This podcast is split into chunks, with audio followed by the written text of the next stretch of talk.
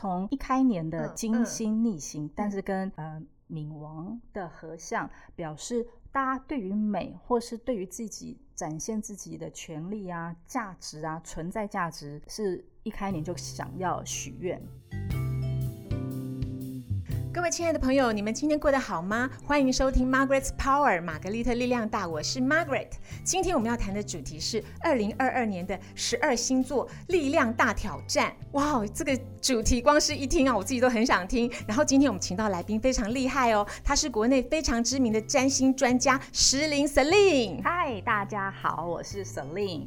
呃，很开心今天有这个机会来参加学姐的玛格丽特力量大。对，你是我的学妹，对，我们好久不见了。对，然后呃非常开心有这次的机会来来聊占星这个话题。我们期待你很久很久了，嗯而且石林，我知道你除了占星之外，这些年你还潜心研究了那个塔罗牌。对，因为其实刚开始决定从职场跳到身心灵嗯的时候，塔罗是我第一个接触的领域，哦然后色彩啊、数字、啊占星。还有很多脉轮啊，就是这十多年下来，真的也是涉猎了蛮多东西的。你是不是也翻译了几本那个国外的星呃星座的书籍？对对对，因为我应该是从二零一二年吧，嗯然后因为我之前是跟鲁道夫老师那边去学占星，那他其实都会邀请一些国外的大师来台湾 OK 所以他的一些工作坊讲座，我会帮他做口译，帮这些老师翻这些占星的大师级的课程。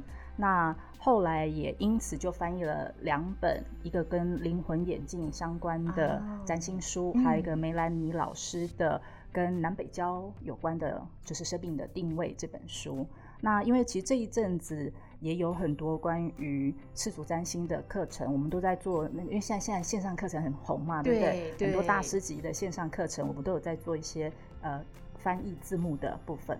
哇，真的是很厉害。然后呃，朋友们，如果说你要呃拜读石林的大作，其实你可以追踪那个 Vogue 跟 Marie Claire 这两本杂志。嗯哼，那石林是固定呃每周或者是每个月都会在上面有星座的解析。对，然后就是我跟 Vogue 嗯呃时尚网嗯已经配合了十十多年了，哦然后那长耶是对，然后那是帮他们写每周的周运，嗯然后呃，跟马呃美丽佳人的话是从今年吧，二零二一开始配合了月运的部分。哇，真的好期待今天的节目。不过，石林，我想在节目一开始，我想先请问一下，因为我一直觉得人的美貌跟外形啊，它对只是来自于遗传。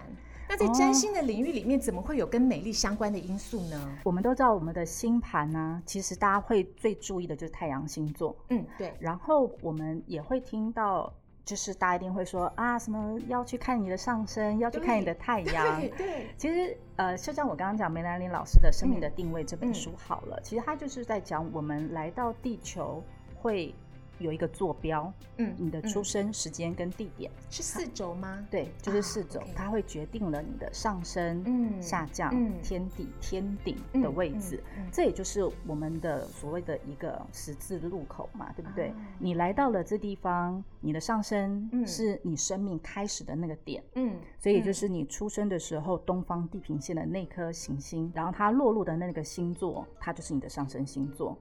那为什么我们要知道你的上升星座在哪里呢？是因为你的生命就从那时候开始。那上升是东东边还是西边？因为我看星照盘，道理是，照道理是是东边方地平线的第一个，对不对？嗯然后在星盘，学姐你刚刚问的问题非常棒，是因为在我们的星盘上，呃，上升是东方，OK，左边算东方，然后这边当然就是西方，下降嗯是对面西方，是西。方然后你以为的南方、下方，嗯它其实是我们的北边，那所以天底是在星盘的下面下面那那边算我们的北，然然后天顶天是顶是南，哦，是这样子。对对。难怪，OK，、嗯。所以我们看到上升的话，其实我们要看星盘的左边，它是第一宫的开始，，对，然后下下降的话是第七宫的第七开宫的开始，，对。然后呢，呃，天顶是第七，哎，天顶是第十宫的开始，，嗯，天底是第四宫的开始，没错。我理解，对，所以就是一四嗯七十，这是一个 cycle。嗯。对，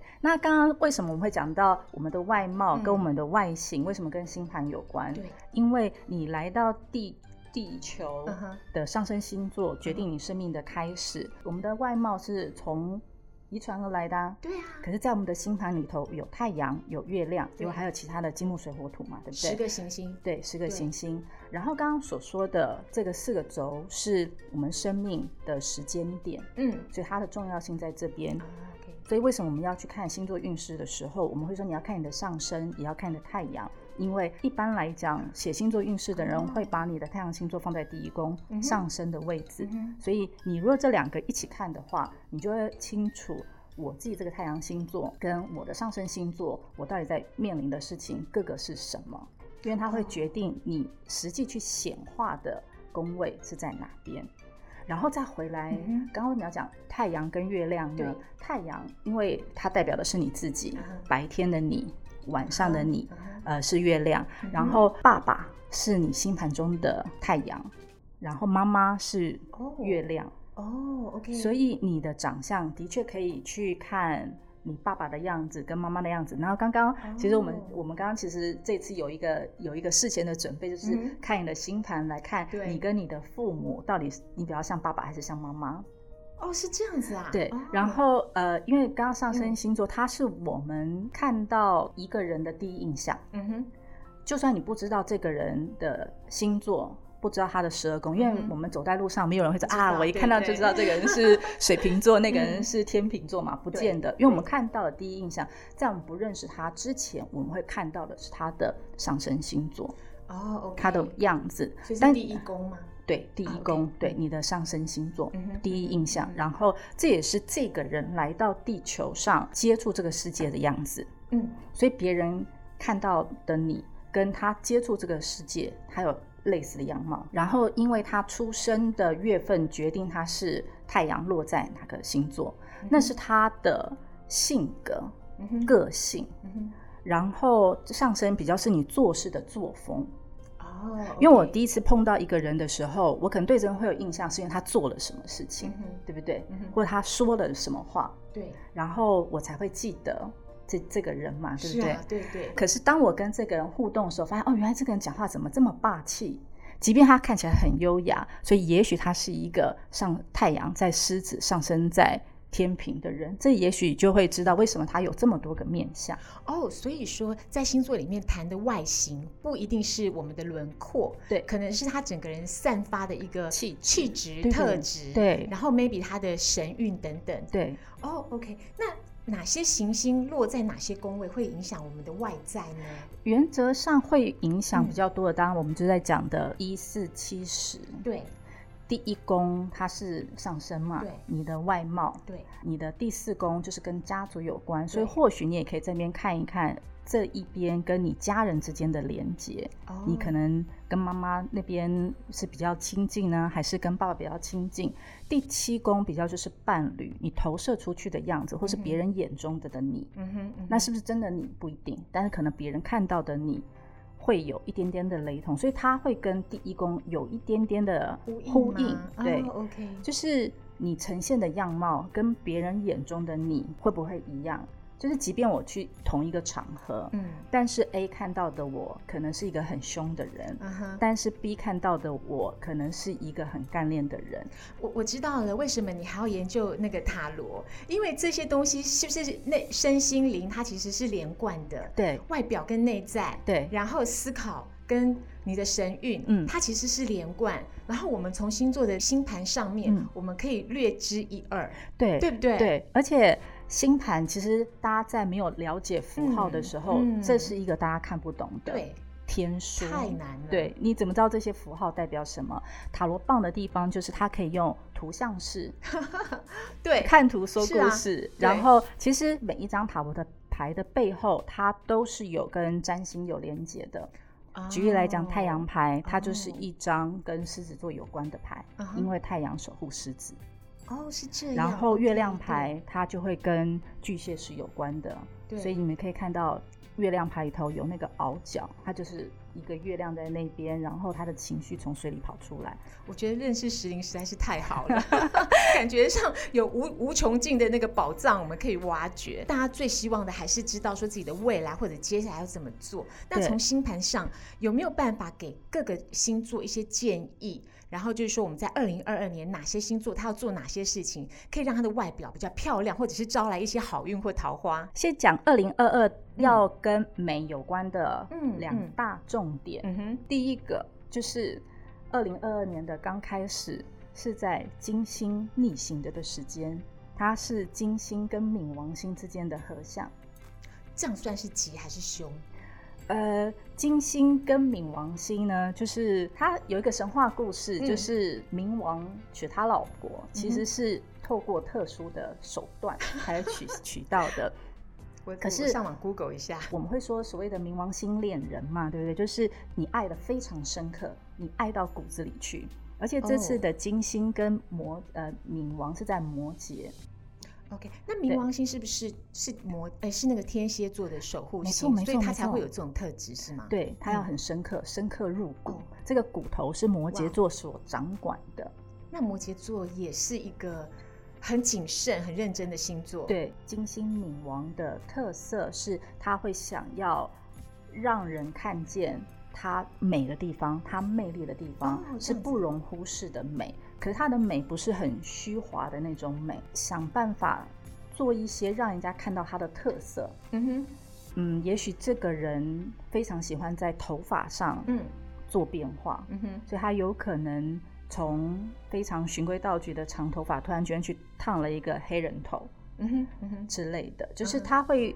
想要在这个时间去做一件让自己的外貌跟魅力是被人家看见的事情，我感觉到好像就是会有一个比较强烈的渴望，然后去表达自我的一个亮点。对，但是这个亮点不一定很肤浅的，只是在外形。对，他要透过外形的表现，然后让人家认识他自己。没错。然后金星跟冥王的合相，它还有代表的像是美容业、整形啊。医美这些的，因为他想要让自己的美是可以很好看，但他不是美的很虚华的，他要美出他自己的特色，所以他可能会去做做的这些整形，不是为了让自己跟潮流一样，嗯，而是他要去凸显他自己的特色。我感觉很令人期待耶，因为我觉得这个跟一个信心有关。一个一个信心的一个演绎，然后明年的另外一个很棒的的星象，关于外貌的是木星，嗯哼在二零一二一年的十二月底，它进入到了双鱼，嗯哼。它会一直待到明年的五月十一，所以这边有五个月的的时间，它是一个非常可以去让你把自己的艺术美，你自己的心灵美。去发挥出来的地方，后来他又会有将近五六个月的时间回到了母羊，嗯哼，所以他就会是在一个双鱼跟母羊之间的一个移转。那双鱼是尾巴嘛，十二个星座之尾，对，母母羊是十二星座之头，对，所以你有可能会去回顾了你过去十二年你的美的态度，到下下二零二二年下半年的时候，对，我们会去回顾。就是你对，因为大概就是七月到十月这段时间，你可能回顾这一切之后，你会决定你未来你想要用什么样子的样貌呈现。哦，因为木星它本来就是一个关于未来的，它比较是关于你的理想的。然后因为木星掌管射手，你把它就是一个会去愿意去冒险、愿意去展现他热爱的东西，所以。他热爱什么呢？他在明年的上半年会热爱双鱼、艺术、梦幻，他的理想，嗯，然后胆敢去做梦的这个态度，然后到了下半年，他想要的是什么？真的去冲、去闯、去得到、争取他想要的东西。所以这是大部分的现象，这是大部分的现现象。所以从一开年的金星逆行，但是跟呃。冥王的合相表示，大家对于美，或是对于自己展现自己的权利啊、价值啊、存在价值，是一开年就想要许愿达到的，所以它可能是一个很落实的东西。可同时间，宇宙又来了一个你要去追求的是艺术，追求你的梦幻，你要去勇敢做梦，所以它是一个又很 落实又很心灵的，所以它真的是一个。由内而外，骨子里散发出来，让人家很不光只是美的肤浅，它是美的很有自己的特色，很有价值。所以明年的重点会是。活出自己的美哇！那现在非常的期待哦，石林可以跟我们讲一下那个，就是每个星座在二零二二年的趋势。然后我因为我我是主持人，我想假公济私一下，因为我的我的太阳星座是狮子座，我们从火象星座开始好不好？好啊，好啊！而且其实第一个星座是本来就是母羊，从火象开始的确是非常好的。对，然后呢，我们今天呃，就所有朋友你们可以注意一下，如果你的。太阳、金星上还有上升星座呢，是在火象星座的人，你们现在要留意的听喽。对，为什么要走走这三个呢？是因为太阳跟金星是你与生俱来的。刚刚我们一开始就有讲过了，太阳就是你本身的你的气质、你的个性嘛。然后金星呢，是你最在意、最珍惜的地方哦。然后上升是别人对你的印象。OK，所以如果我们要知道二零二二年你可以最发挥美的地方。嗯，所以就要知道你上升在哪边，对，所以你可以发挥的领域，我们等会就会谈到。那我们先来讲，就是太阳星座，如果是。火象的就有包括了母羊、狮子跟射手嘛，对不对？其实大家 对于这些，我们先讲第一印象的话，就知道这些人非常的积极活泼，做事非常的快。太阳母羊的人呢，呃，因为是火星所掌管的嘛，所以他是一个非常年轻、积极、主动的一个特质，所以他想什么去做什么。对，就是人家会看到他好像很快就是说，哎，我去帮你做这个，他似乎不会想太多，所以。看起来就是一个很直接的人。你刚刚说年轻，所以是不是母羊星座人他们都比较天真，像小孩这样子？对对对对对，因为他在十二星座里头第一宫嘛，然后通常就是小孩子阶段啊。OK，那么金星在母羊的话会呈现什么风格呢？就像是他呃。母羊他本来就是一个很直接的人嘛，对不对？所以他今天要展现他自己风格跟他的美的的时候，他就是想要让人家简单，就是他很直接说：“哎，你看我今天这件衣服好不好看？”然后就是一个非常直接的，他没有要很复杂，他可能今天穿什么衣服就是流行，立刻掌握的这一种，但他不一定是随便跟潮流啦，他还是会选择能够快速让他。漂亮的方法，所以他喜欢速成的东西啊那类的。所以他的美是没有说要讨好别人的，没有，他可能还自己爱的。嗯嗯嗯嗯，对，他会是一个很，他没有太多的心眼。嗯，对他就会想要，嗯，用一种你看得见我，我今天漂亮 的这种概念。那这也是挺不错的，挺快乐的。对对。那如果是呃上升在母羊的话，那它会有什么样的行运？因为上升母羊，它本来就是一个让人家感觉得到他自己是常常好像就是要展现自己的的能力啊，就人家一定会看得到他嘛，对不对？所以当明年呃二零二二年木星双鱼进来的时候，反而会是先要让他低调一点哦，因为他需要先做一点点的准备，因为他正好会是。整个来到了，他提醒他：“哎，你已经辛苦了十二年了，呃，第十一年了，现在第十二年，你可以先让自己缓一缓，免得一直冲一冲很累。所以，也许你会觉得好像健康上有一些需要慢慢活一点。然后再加上我们刚刚也讲，就是木星双鱼，你的上半年你要敷梦，下半年去执行嘛，对不对？所以这在呃母羊座上升母羊座的这一这个会还蛮清楚的，在今年的。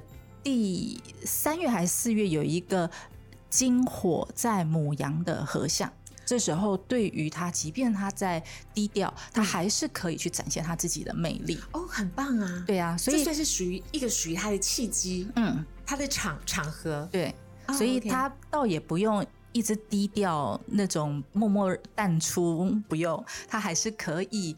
有他展现自己魅力的的时候，不过我在想哦，母羊的个性，他可能不会默默低调或淡出。当他不显眼的时候，可能就是他想偷懒的时候吧。对啊，而且不过他的那个低调，是因为他刚刚有在讲，也许他需要一些休息哦，或者他可能需要呃让自己可以放松，不要扛那么多的东西。不然他的确，他真的是很愿意去，很很愿意去，什么事情他都很愿意去。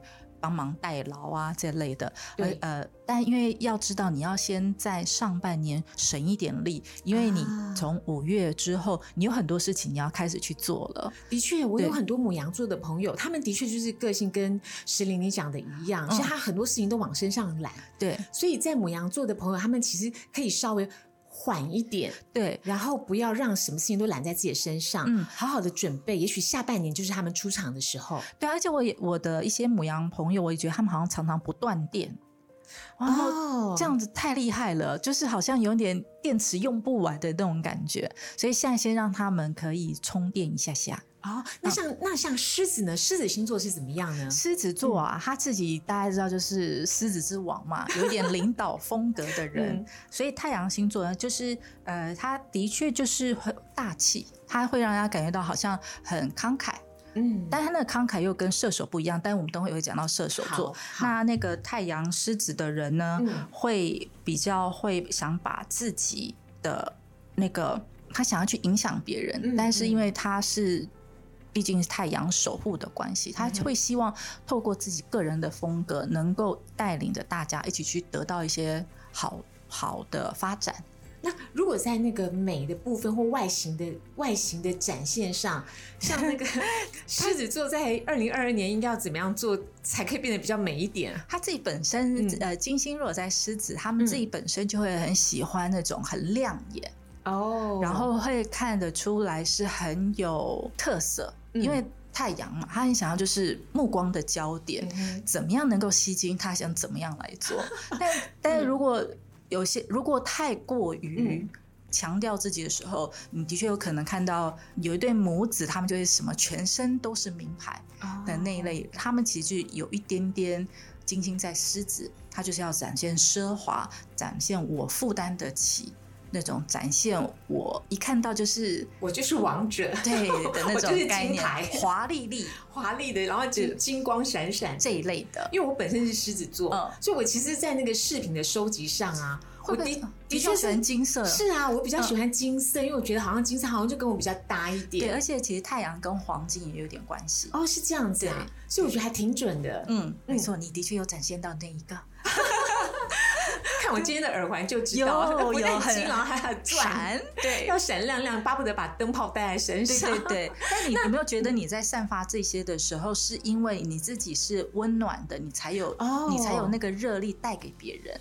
哦，这样子，嗯。我其实有时候觉得，呃，不知道跟狮子座本身是不是有这样的关系。其实我比较喜欢很快乐、很活泼，对然后人融合在一起的热闹气氛。。对对对如，果是说团队上是这样子的话，我觉得这再辛苦啊，也都不觉得辛苦，嗯，就是很快乐。带头让人家开心。啊而且其实在，呃，如果大家知道塔罗牌的太阳牌的话，嗯它其实里头是在天真浪漫的小孩，在一个向日葵的花园里头，它的确就是呈现的就是一个天。其实我们会说第五宫狮子宫也是一个天真的小孩，然后他也是你的内在的小孩，所以它多多少少跟母羊的特的小孩不太一样不。太一样。，对，母羊的小孩是有一种出生之犊不畏虎，就是他不会想太多嗯的直接。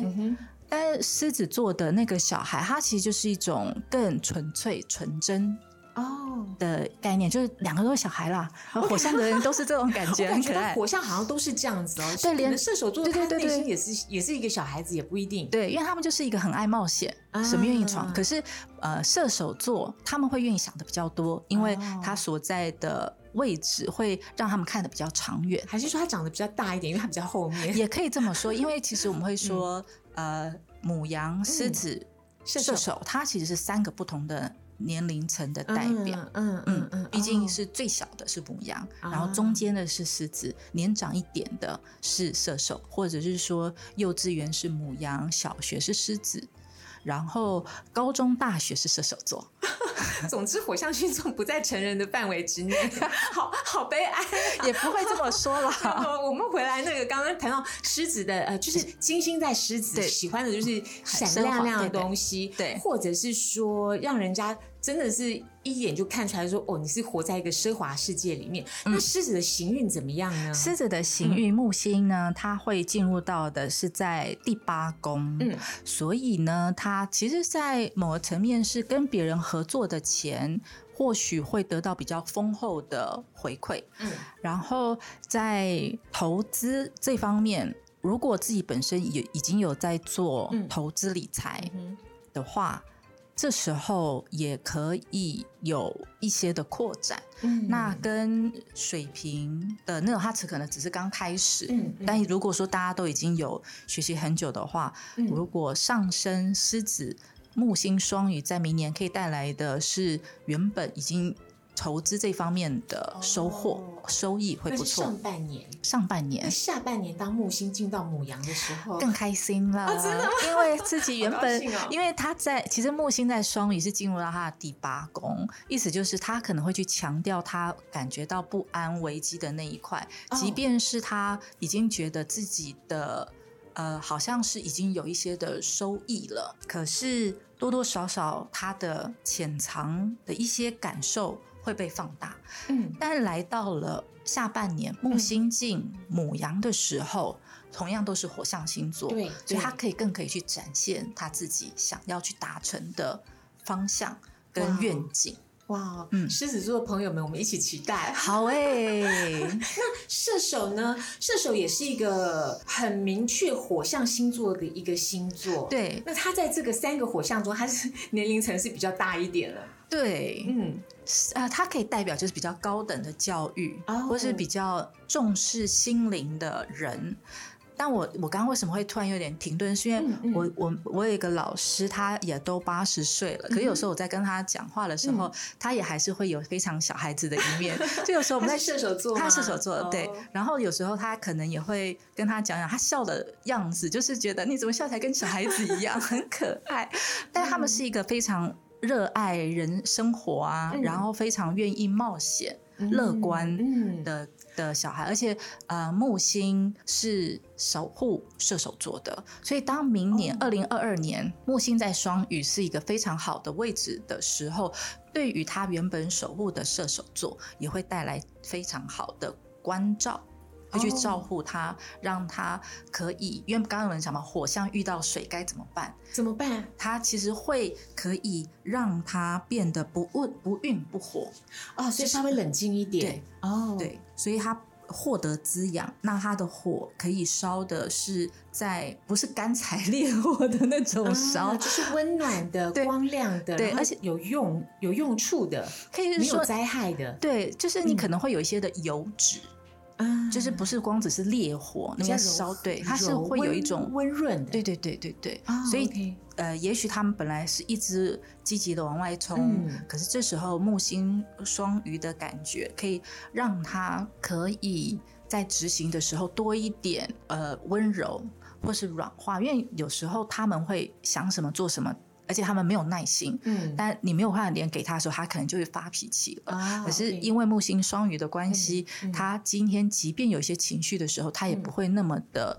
直接。所以这算是射手的行运，对吗？对对那射手的金星哦，他喜欢的就嗯可能会是一些民俗风之类，因为他喜欢异国风情，但不一定是民俗风，他喜嗯欢异国风情的东西，所以他可能很会掌握像法国啊，嗯或是看他自己喜欢哪个国家。嗯如果他很喜欢西班牙的那种花纹明显的。或者他喜欢法国的嗯那种很 elegant、优雅的，或是很喜欢美国那种漫画嗯文化那类的快乐对娱乐那类的，对，就是嗯看他自己本身会认为他会受哪一国的美吸引，所以或许他会喜欢的是那一个风格的异国风情。然后他如果真的会喜欢民俗风的话，他应该也会有一些文化的意义在其中。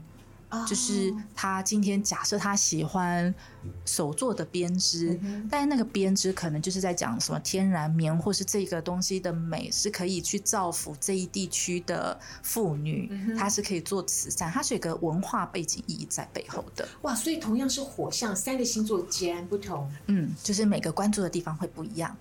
那我们现在知道了火象的种种，对接下来我们来谈土象。嗯，土象的话有金牛、处女跟摩羯。那我我们是不是同样也从呃太阳星座、金星还有上升是金牛、处女、摩羯的这个星座，我们来做一个解释？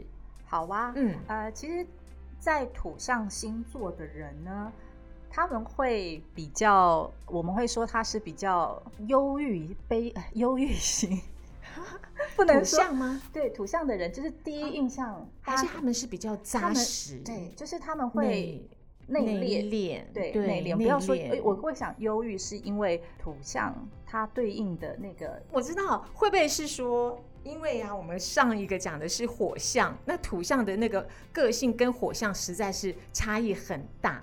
像火象其实就很好讲，就是活泼、快乐、对开朗、乐观等等，对或者是不拘小节之类。那我觉得土象星座人，他们就说实在比较较真，他们就是比较较真，嗯然后比较在乎自己，呃，就是散发出来的言行举止正不正确，对不对？然后呢，另外他们又很务实，譬如说，我觉得像那个、呃、摩羯跟金牛座，其实就是非常务实的呃星座，只是他们的务实的那个模式不太一样。其实处女座也是，因为处女座他很谨慎，对好，所以我觉得这些他们都是表达，其实就是跟大地的感觉很像，它就是踏实的，像大地之母一样给你稳重的感觉。没错没错没错，说的比我还好，怎么办？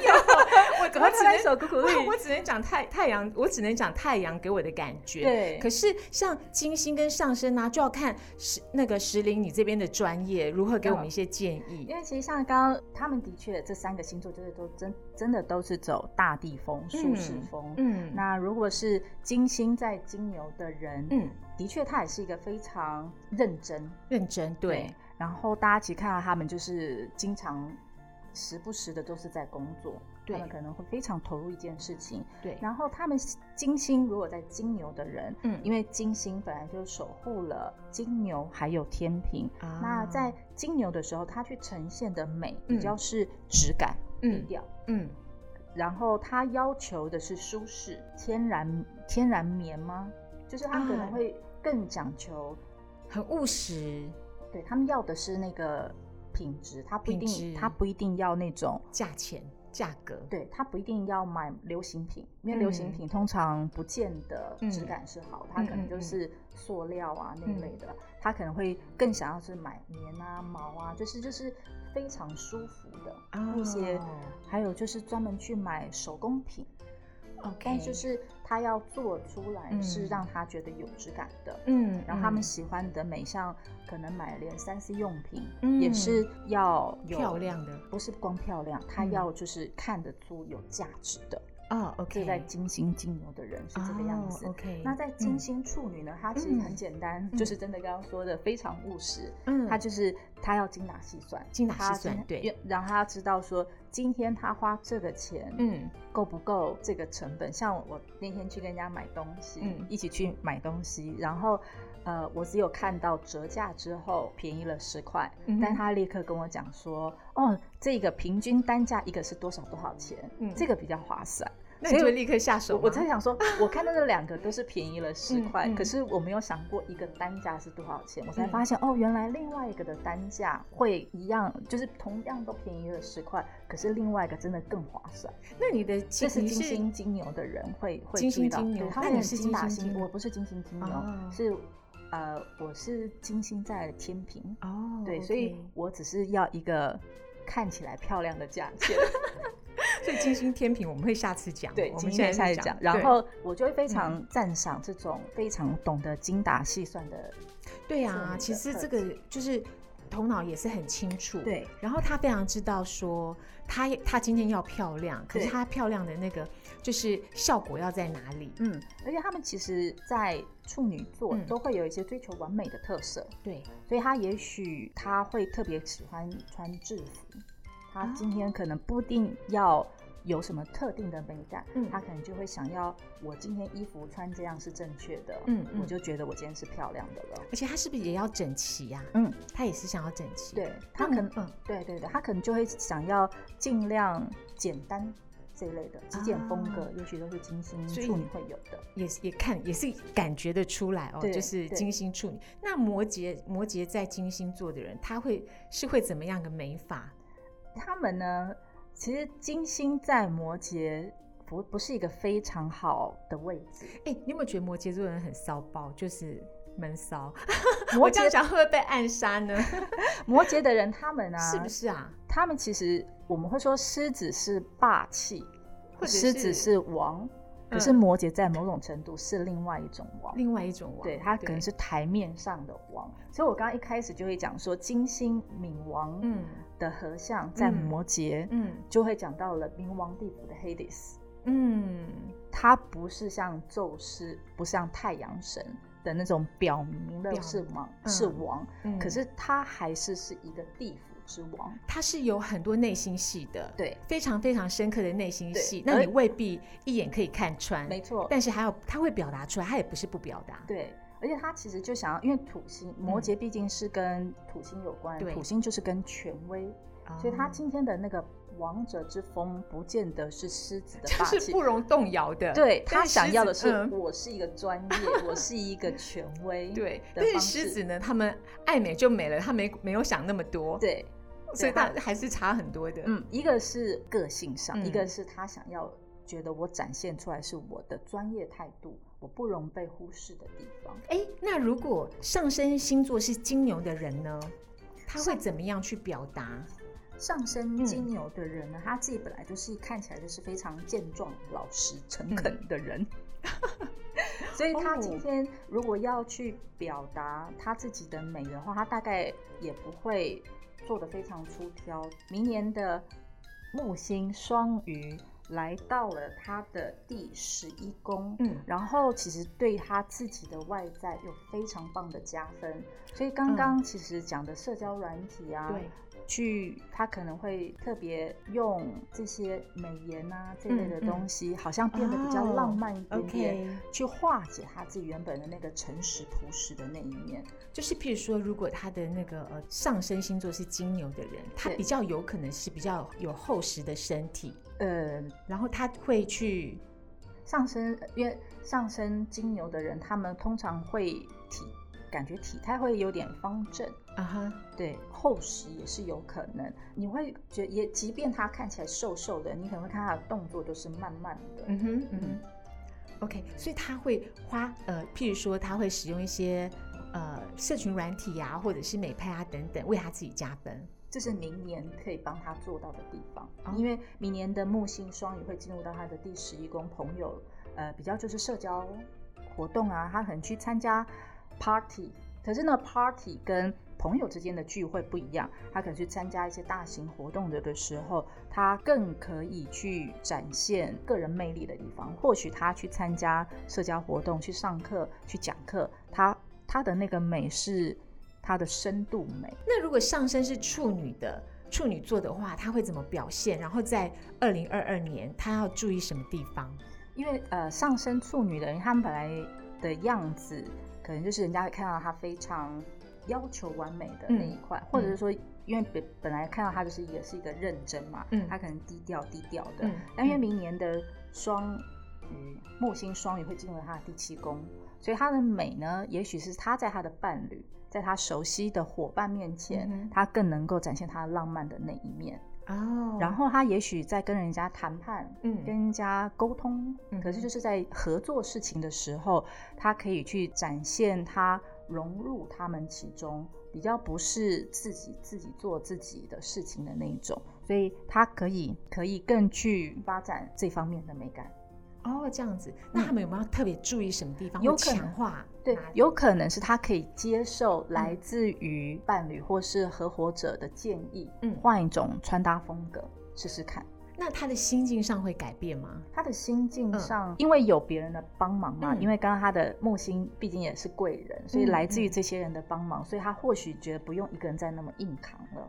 哦就是上升处女的人，那上升是摩羯的，上升摩羯呀、对他明年就是好运就是朋友啦。哦所以对，因为对，因为刚刚呃，他会木星双鱼，就是嗯让他在朋友圈更自在，嗯聚会时候啊更能够很聊得来，大家会觉得他比以往更直更亲近。因为刚刚讲到摩羯的人，他们通常会想要表现他的专业、他的权威，对所以有时候就会觉得他们好像讲的话是非常让人家觉得好像自己什么都懂。对，可是，在因为明年有双鱼，嗯木星进双鱼，嗯他会帮人家在聊天的时候，会大家不会觉得他那么不懂冷装懂，对，不会觉得他硬要有一个要独掌大局的那种，大家会觉得哦，好像他能够主掌话题，可是又可以聊得很来。嗯，所以这边的美呢，是在于它可以更亲切，它会变得更亲切，更能够看环境去融入在这个其中。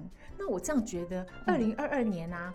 对图像来讲，好像是一个融化的一年哎，因为木星双鱼，对对，你说的没错没错，好像是那个春春风吹起来了，然后融化了，然后万物开始滋长。就是土象星座，他们本来很稳扎稳打，他们其实也小心翼翼。我觉得学姐你在太厉害了，你知道吗？因为呃，木星双鱼它本来就是木星，本就是一个扩张，双也是一个柔和浪漫哦。然后今天的。土象真的就是学姐为为大，学姐这边讲的都非常讲到重 点，是这样子吗？对，因为土象都是原本有在，它是有它的架构，有它的一个棱角的，对不对？然后它有它原本的样子。嗯，刚刚学姐说的非常好，它的确木星双鱼就是融化了它原本的那个界限跟疆界。